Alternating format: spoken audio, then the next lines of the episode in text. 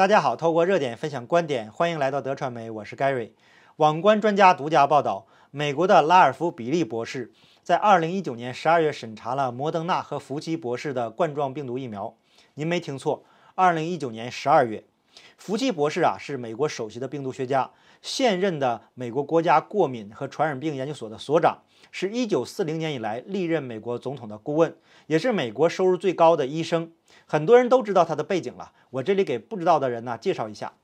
二零一九年中共病毒还没爆出来的时候啊，他怎么能知道有疫苗呢？这怎么会有疫苗呢？二零二零年的四月九日，网关专家呀是第一家报道导致中共冠状病毒泄露的重大事件的媒体。他们怀疑这起事件呢来自武汉病毒研究所。他们确定中共国的医生石正丽是二零一四年与美国医生合作研究冠状病毒项目的团队成员之一。因为呀，该项目风险太大，而美国国土安全部呢，呃，就关闭了这个项目。石正丽呢，则继续在中国武汉进行病毒研究。这个网关专家报道就说了，来自中国的石正丽博士是一个团队的成员，其中包括来自北卡罗来纳州的拉尔夫·比利博士。在二零一五年的《自然医学杂志》上发表了一篇文章，在这篇文章中，他们讨论了蝙蝠冠状病毒这种病毒显示了人类出现的可能性。这份报告啊，是他们的项目被美国卫生和公众服务部撤销资金以后不久发表的。二零一四年呢，这个卫生和公众服务部致信美国北卡罗来纳大学教堂山分校协会，宣布他们将取消该项目的资金。信中确认了拉尔夫·比利博士的身份。在美国停工后，中国继续推进该项目，并在武汉病毒研究所开展研发工作。从石正丽的论文和简历中呢，可以清楚地看出，他们在实验室成功地分离出了病毒，并且正在积极地进行物种传播的实验。今天，劳伦斯·塞林博士为揭开关于冠状病毒的真相做出了很大贡献。报告说。二零一九年十二月十二日，拉尔夫·比利博士签署了一项协议，他将接受在 NIAID 和莫德纳作为共同开发和共同拥有的这个 mRNA 冠状病毒的候选者。辉瑞公司的疫苗呢，也是一种 mRNA 疫苗。拉尔夫·比利博士啊，是一位长期从事冠状病毒研究的专家，他与蝙蝠女石正丽和武汉病毒研究所有着密切的联系。美国疟疾研究所表示啊，二零一九年十二月十二日，早在西方报道之前，二零一九冠状病毒疾病就已经爆发了。比利作为合理的人选，检查 mRNA 疫苗的有效性。这告诉我们的是啊，比利和福奇博士可能已经知道中国发生了什么。福奇和摩登纳很可能在西方宣布二零一九冠状病毒疾病之前，就已经在研究冠状病毒疫苗了。摩登纳疫苗已经准备好，很快进行人体实验了。在这样一个重要的时刻，出现在保密协议中，没有出现在其他任何地方的英美公司，这似乎并非巧合。这里存在着什么不可告人的秘密呢？福奇博士是什么时候发现中共病毒在武汉泄露的？他又是怎么知道的呢？为什么美国在西方世界知道之前就开始调查冠状病毒疫苗的研发情况呢？这些事情啊，细思极恐，是不是中共和美国暗黑势力勾结，妄图控制美国，从而控制全世界，制造了中共病毒泄露的事件？回想起中共病毒刚刚爆发的时候啊，川普总统宣布断航，民主党的反应啊非常激烈，极力反对，尤其是佩洛圭西的表现，简直啊可以用疯狂来形容。这个佩洛圭西啊，我们等一下再讲。等到中共病毒扩散以后啊，又把黑锅甩给了川普总统。说他控制病毒不力，导致了美国人因中共病毒大面积死亡。然后呢，借口防止中共病毒扩散，极力通过邮寄选票控制美国总统大选。后面的事情啊，大家都知道了。福奇如果是暗黑势力埋在川普身边的雷，他会给川普总统拿出什么合理的建议呢？这个中共病毒怎么来的呀？他比谁都清楚。要不然，为什么二零一九年十二月就开始研究这个冠状病毒疫苗呢？再结合着习包子的口号“人类命运共同体”，还有西方领导人的大重启啊、大重构啊，这一切的一切放在一起来看，我想啊，每个人心里都会有自己的答案。大纪元在二零一八年就出了特稿，魔鬼在统治着我们的世界。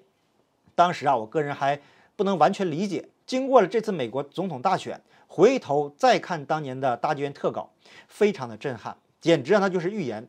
所以啊，谁是中共带任务的五毛，只要看看他有没有攻击大剧院就知道了。作为媒体啊，当然呢会有报道不准确的时候，常在河边走，哪有不湿鞋的呀？但是媒体报道的，呃，是要客观中立，这是一个重要的基本原则。现在呀，有人走向了极端，支持川普啊，只要没走火入魔就不算支持。客观的报道新闻呢，就会被他们批评说你不了解，你的眼界太窄。我在节目中说得很清楚，一切呢在神的掌控之中，绝不是人能说了算的。既然是在神的掌控之中啊，神掌控了一切，那么川普是神选之人，他就一定会王者归来。最后以何种形式实现，很可能呢是情理之中，意料之外。这个过程中呢，看谁在上蹿下跳，到处散播虚假消息，攻击川普支持者不够魔幻。还有啊，攻击大剧院等客观报道的媒体，他一定是中共派来的特务。中共呢是最擅长编故事、搞阴谋论，让群众斗群众的。不信呢，咱们就往下看。当他们编造出一个谎言，就需要无数个谎言去掩盖，总有掩盖不下去的时候。我们就拭目以待吧。接下来我们再来谈一谈这个佩洛圭西，国会山骚乱的罪魁祸首。据网关专家报道，众议院议长佩洛圭西必须辞职，因为他在一月初啊让美国国会大厦毫无防备，并对此撒谎，还将自己的失误归咎于川普总统。我个人认为啊，这个不是失误啊，你很明显是掺沙子、栽赃嫁祸呀。只是啊还没有抓到他们这方面的证据。但是啊，佩洛圭西失职却是证据确凿。网关专家在报道中就问南希·佩洛西知道什么？什么时候知道的？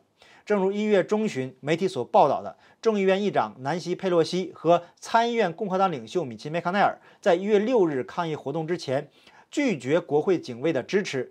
据国家脉动报道，在《华盛顿邮报》对华盛顿特区警察局长史蒂夫·桑德的一次采访中，这位即将离任的警察局长认为啊，由于参众两院安全官缺乏关注，破坏了他保护驻地安全的努力。这些官员呢，直接向议长佩洛圭西和参院领袖麦康奈尔负责。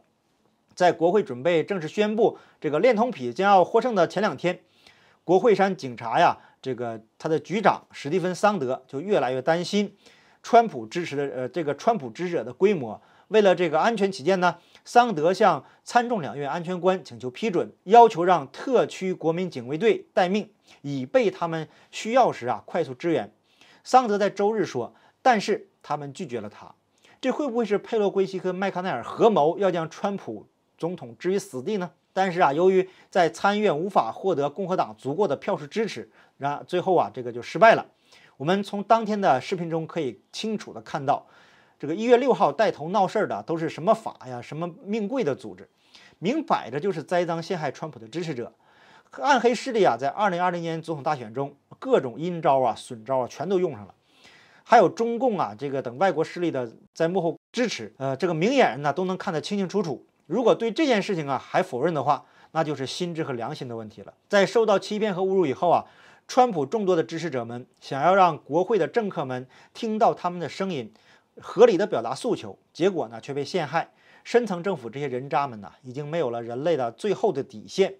华盛顿特区市长的幕僚长约翰·法尔奇奥就承认，从字面上看呢，这个家伙在电话里大声呼救，呃，这在我的记忆中啊烙下了留下了烙印。这只是民主党人撒谎，并且啊将其失败归咎于川普总统的最新例子。今天呢，《每日传讯》对佩洛圭西在一月六日美国国会大厦骚乱前的失误进行了更多的报道。在一月六日国会骚乱发生后。据三位直接了解前军事长保罗·欧文与众议院管理部门谈话的消息人士透露，欧文呢向众议院管理部门回忆了之前与众议院议长佩洛圭西及其办公室的讨论是如何影响他的决策的过程的。佩洛圭西的办公室啊，之前给欧文留下了深刻的印象。国民警卫队呢将远离国会大厦。据说呢，欧文告诉众议院管理员，这些围绕表面功夫展开的讨论，据称啊，发生在一月六日骚乱之前的几个月。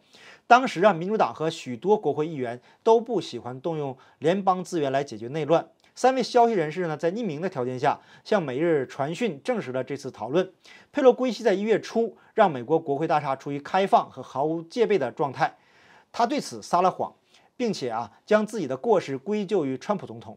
这也解释了为什么民主党结束了他们针对川普总统的虚假弹劾，而不是让真相之光照耀在美国的公众的这个身上，让他们知道的是佩洛圭西在一月份未能保住美国国会大厦这一事实啊，可以作为免职的理由。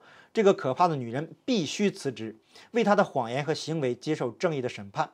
不知道这个佩洛圭西啊，会不会有什么麻烦呢？还是那句话，善恶有报是天理，不是不报，时候没到，苍天饶过谁呀？好，请记得检查您的订阅是否被取消。我们下期节目见，拜拜。